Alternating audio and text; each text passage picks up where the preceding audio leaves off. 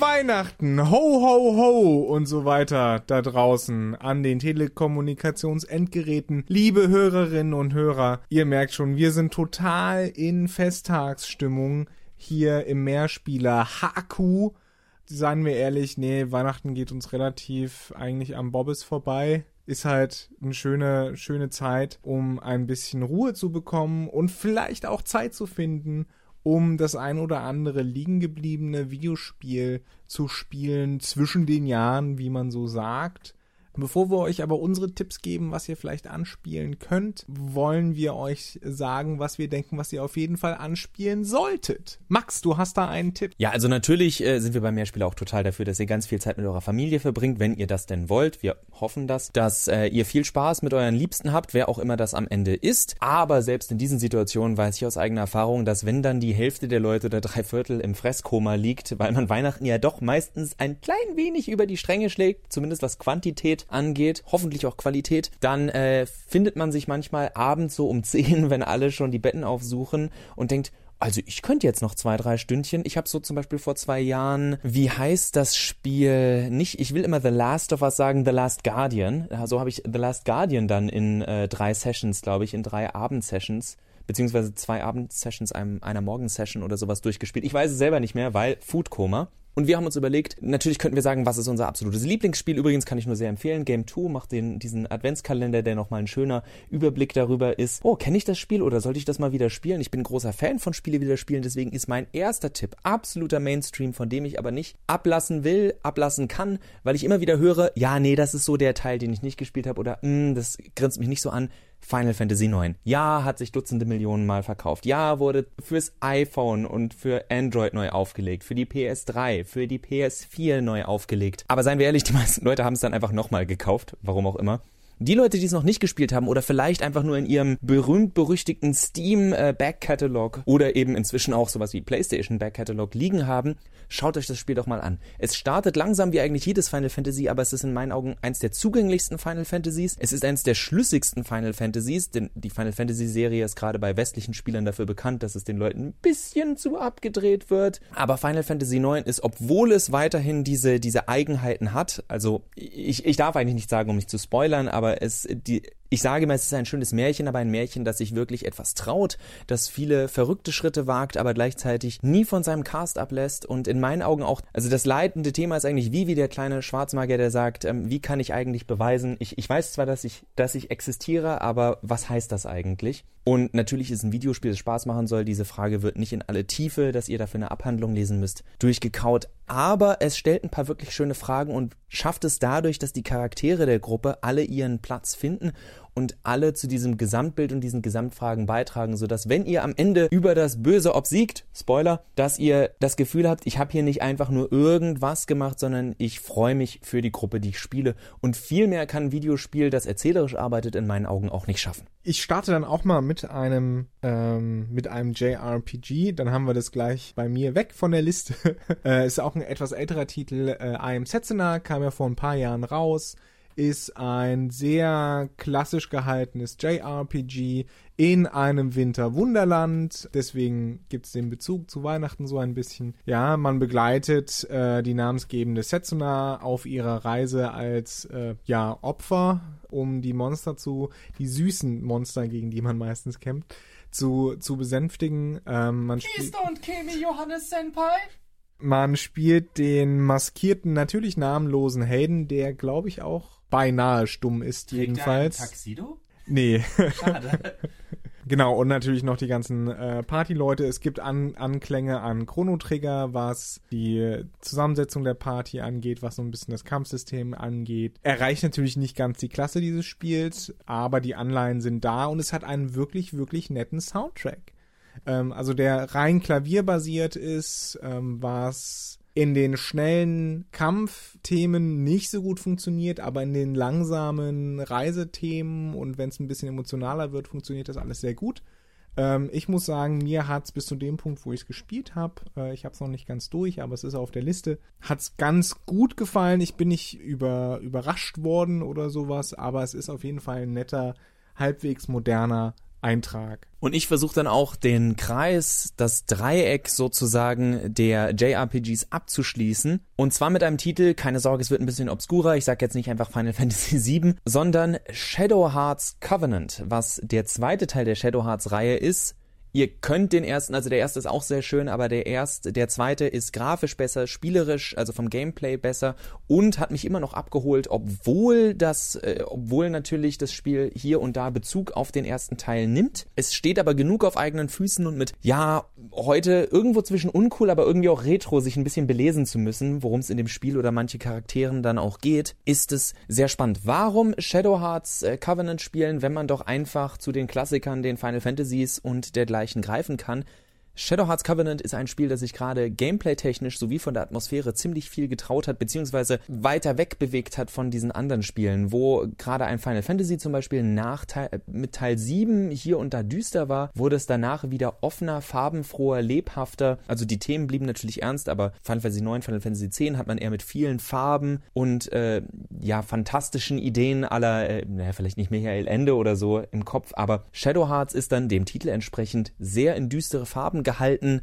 Ihr müsst äh, ich glaube, sie heißt in dem Spiel dann tatsächlich Anastasia Romanov, auch wenn das, glaube ich, historisch nicht korrekt ist. Äh, ihr müsst zum Beispiel sie vor Rasputin retten, der äh, die schwarze Magie benutzt, um irgendwelche Dämonen zu beschwören. Mal Spoiler, wie das Ganze ausgeht. Woher das kommt, verrate ich aber natürlich nicht. Das Spiel hat gefühlt drei, vier Endings, weil ihr immer wieder an einen Punkt kommt und sagt, das ist jetzt schon so bekloppt, das muss doch das, das Endbattle sein. Es ist ein bisschen, als würde jemand die Überdrehtheit von Devil May Cry in ein Final Fantasy stecken, wobei eigentlich der passendere Vergleich, dass hier wahrscheinlich nie wirklich spielbare Chrono Cross wäre, weil Shadow Hearts Covenant ein Kampfsystem hat, das mit dem Judgment Ring funktioniert. Das heißt, ihr wählt nicht einfach nur Attacken aus, sondern nachdem ihr die Attacke ausgewählt habt, zum Beispiel eine 3-Hit-Kombo, erscheint ein Kreis, der sogenannte Judgment Ring, und ihr müsst Quicktime-Event-mäßig zum richtigen Zeitpunkt drücken. Ihr könnt kritische Treffer schaffen, die aber schwerer sind, und wenn ihr verfehlt, ist die ganze Attacke im Eimer, beziehungsweise wenn ihr zum Beispiel die ersten zwei Treffer trefft und den dritten dann nicht, dann äh, macht ihr nur zwei Schläge, wenn ihr gleich den ersten verhaut, ist alles weg.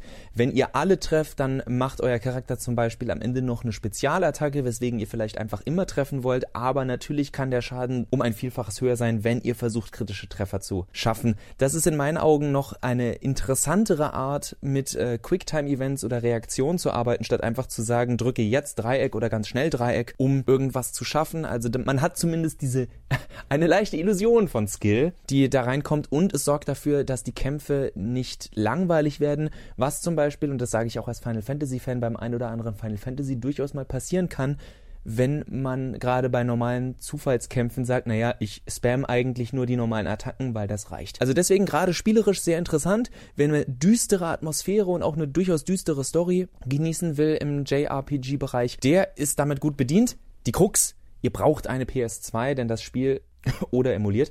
Ihr braucht eine PS2 im besten Fall ähm, und müsst dieses Spiel irgendwo auftreiben. Aber wenn ihr es tatsächlich irgendwo rumliegen habt oder bei einem Freund oder ein Freund das hat, leiht es euch aus, spielt es ruhig mal. Es ist in meinen Augen gut gealtert, zumindest gameplay-technisch und erzählerisch. Und deswegen mein sozusagen Guiden-Tipp äh, an Final Fantasy vorbei, wenn euch das zu Mainstream ist. Ich habe beschlossen, meine nächsten beiden Titel zusammenzufassen, weil sie nicht nur ähnlich klingen, sondern auch ein ähnliches Kernspielprinzip haben. Nämlich mein Tipp an euch ist äh, Battle Brothers bzw. Battletech. Zwei Strategiespiele mit Management-Part. Bei Battle Brothers äh, verwaltet ihr eine Söldnertruppe in einem ans mittelalterliche Deutschland angelehnten Low-Fantasy-Kontinent und reist da durch die Gegend, kloppt euch mit anderen Söldnern, kloppt euch mit ähm, mystischen Figuren wie Schreckenswölfen, Nachzehrern, Zombies, Nekromanten, Orks und Untoten. Ja, und das ist, das ist ziemlich, ziemlich nett gemacht, ist sehr gut geschrieben, was die Texte angeht. Es ist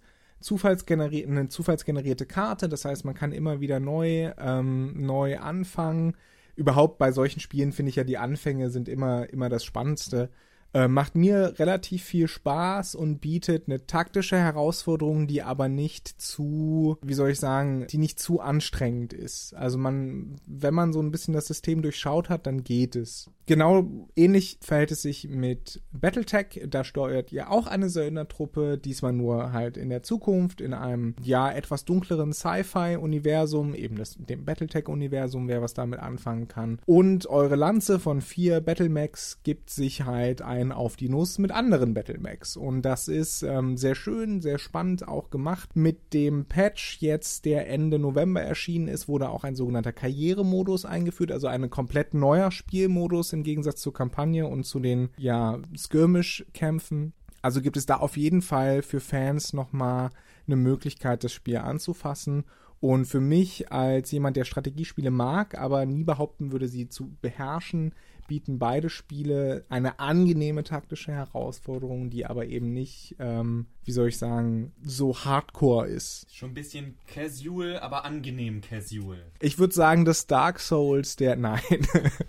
Gut, damit ist das ja auch so ein bisschen, du sagst gerade, der Anfang ist spannend. Ich finde, das ist immer das komplette Gegenteil zu einem JRPGs. JRPGs fangen dich meistens am Anfang mit der Story und der Welt und der Atmosphäre ein und dann, wenn du so dich reingegroovt hast und weißt, wie das Spielprinzip funktioniert, dann bist du erst so richtig drin. Denn am Anfang hat man meistens ja keine Fähigkeiten, kein sonst was. Wir haben schon mal äh, uns tierisch aufgeregt über den Anfang von Witcher 2, aber wir bleiben bei diesem Winter. Witcher 2 ist aber gar nicht so weit weg, denn ich möchte ein Action-RPG vorstellen. Wenn ihr kein anderes Spiel in diesem Winter spielt, dann spielt bitte, bitte, falls ihr es noch nicht gespielt habt, The Legend of Zelda Majora's Mask. Majora's Mask ist mein absolutes Lieblings-Action-RPG. Es war das erste Spiel, glaube ich, das ich gespielt habe, das, das einen dazu, dass dieses Thema Zeit so reingebracht hat eben nicht wie bei Ocarina of Time als eine Art ähm, Plot-Device, der natürlich auch auf die Stages und auf die Welt Einfluss hat, sondern tatsächlich zu sagen, dass die Welt stetig vorangeht, dass Dorfbewohner um 15 Uhr woanders sind als um 18 Uhr, dass Läden tatsächlich abends geschlossen haben, dass wenn ihr am zweiten Tag irgendwo hingeht, ihr eine Quest nicht mehr beginnen könnt, weil sie vielleicht schon am ersten Tag war. Jetzt gibt es Spiele, wo sich Leute durchaus über sowas aufregen.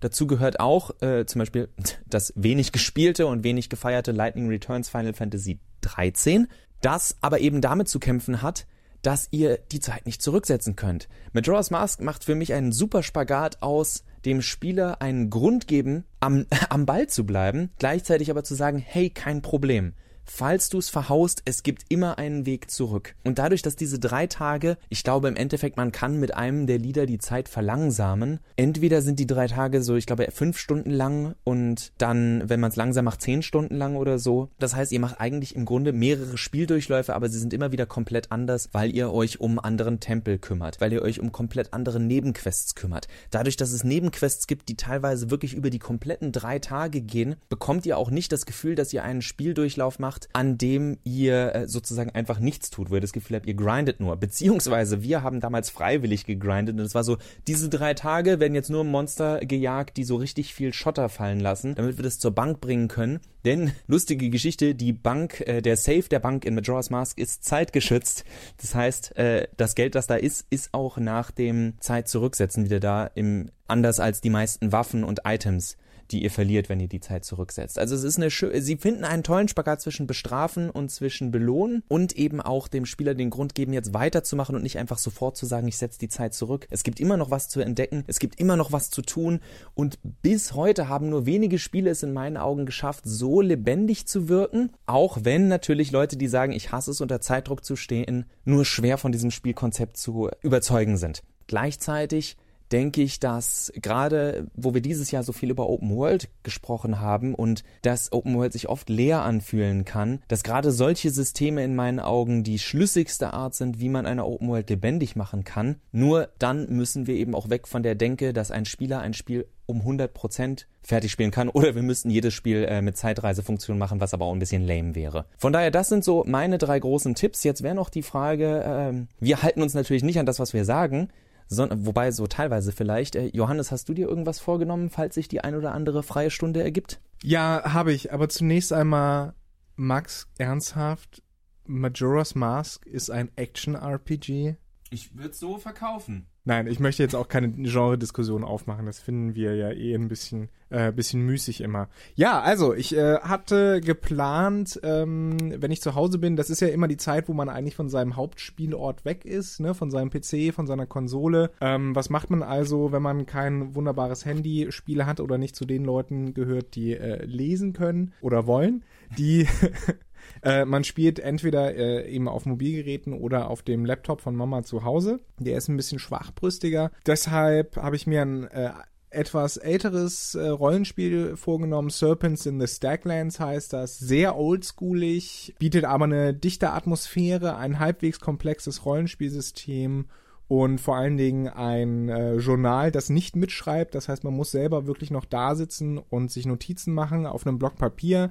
Mal gucken, wie das für mich funktioniert. Ich bin ja eigentlich sonst nicht so ein Fan davon, aber mit seinem Setting hat mich äh, Serpent in the Stacklands tatsächlich geholt. Es ist so ein bisschen so Übergang Bronze-Eisenzeit, aber alles doch so ein bisschen fortgeschrittener mit, äh, mit, einer, mit einer eigenen Welt auf so einem äh, Subkontinent quasi, vielen unterschiedlichen Völkern. Man spielt einen Gott, der quasi auf der Welt gefangen genommen wurde und jetzt herausfinden muss, warum er dort gehalten wird und ja, wie er wieder zurückkommen kann.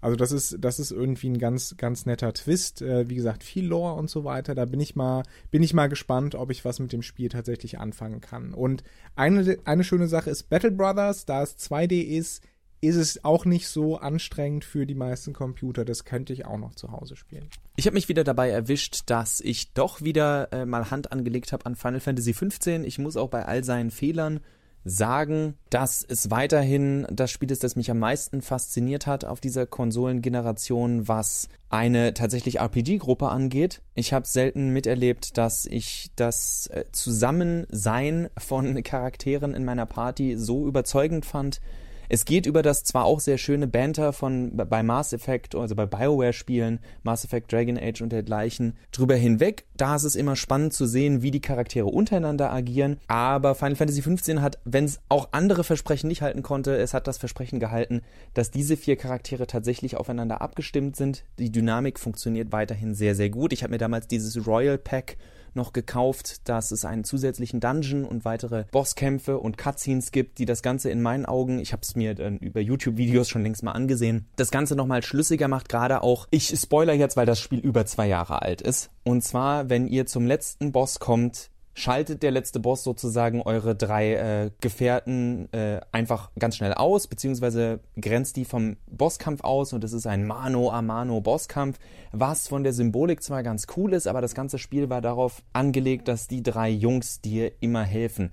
So haben sie es zumindest noch so gemacht, dass vor dieser Stelle es drei Bosskämpfe gibt, bei der jeder deiner Kumpanen den Finishing Blow machen darf und noch ein, äh, ein zwei Zeilen sagen darf, die nochmal sozusagen in a nutshell sagen, warum, was ihr Beweggrund ist und warum sie diese Reise mit Prinz Noctis angetreten sind. Das fand ich sehr schön. Das hat die Sache für mich nochmal runder gemacht und ist eine super Entschuldigung für mich gewesen, nochmal zu diesem Spiel zurückzukehren. Ich bin immer wieder überrascht, wenn ich denke, ah, ich muss jetzt nochmal leveln und vier Stunden später merke ich, ja, ähm, es hat einfach wieder Spaß gemacht, durch diese Welt zu, äh, zu fahren und mit dem Teleportschwert zu kämpfen. Ich weiß immer noch nicht, wie ich jemals wieder ein Final Fantasy ohne Teleportschwert spielen werde, aber darauf wird mir dann wahrscheinlich das gefühlte nächste Final Fantasy namens Kingdom Hearts 3 eine Antwort geben.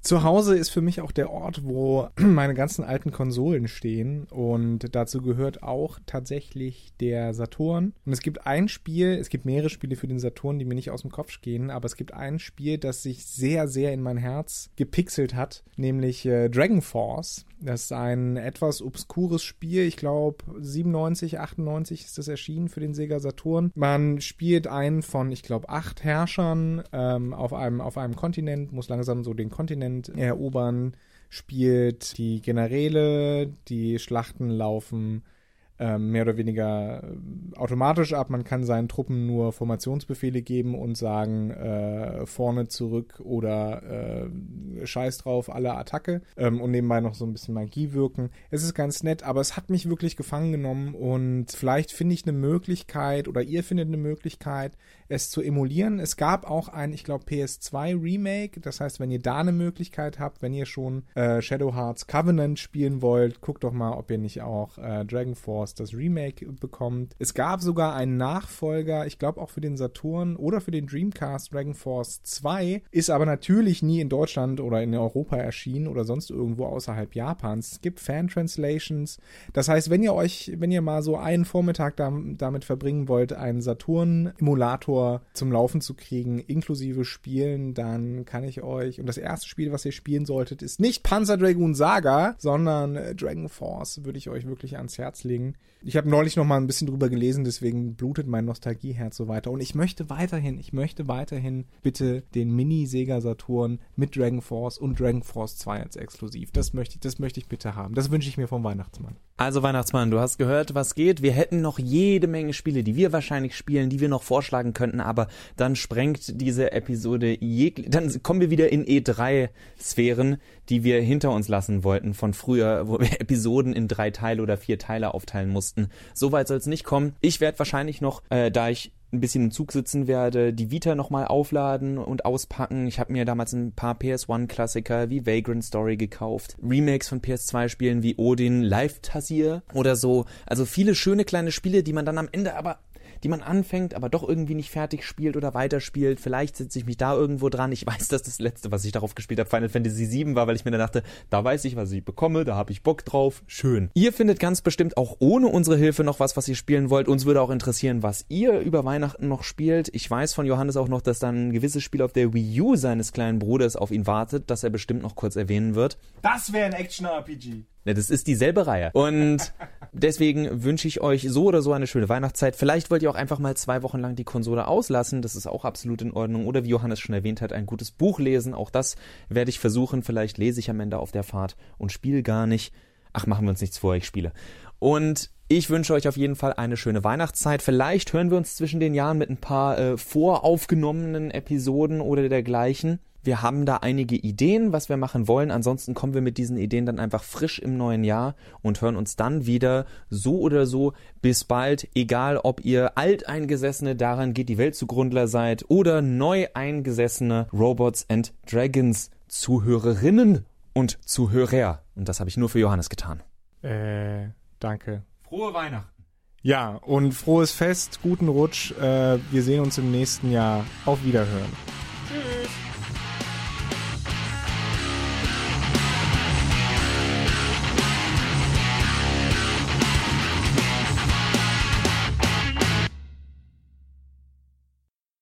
Die Plätze, fertig, los. Ist es an!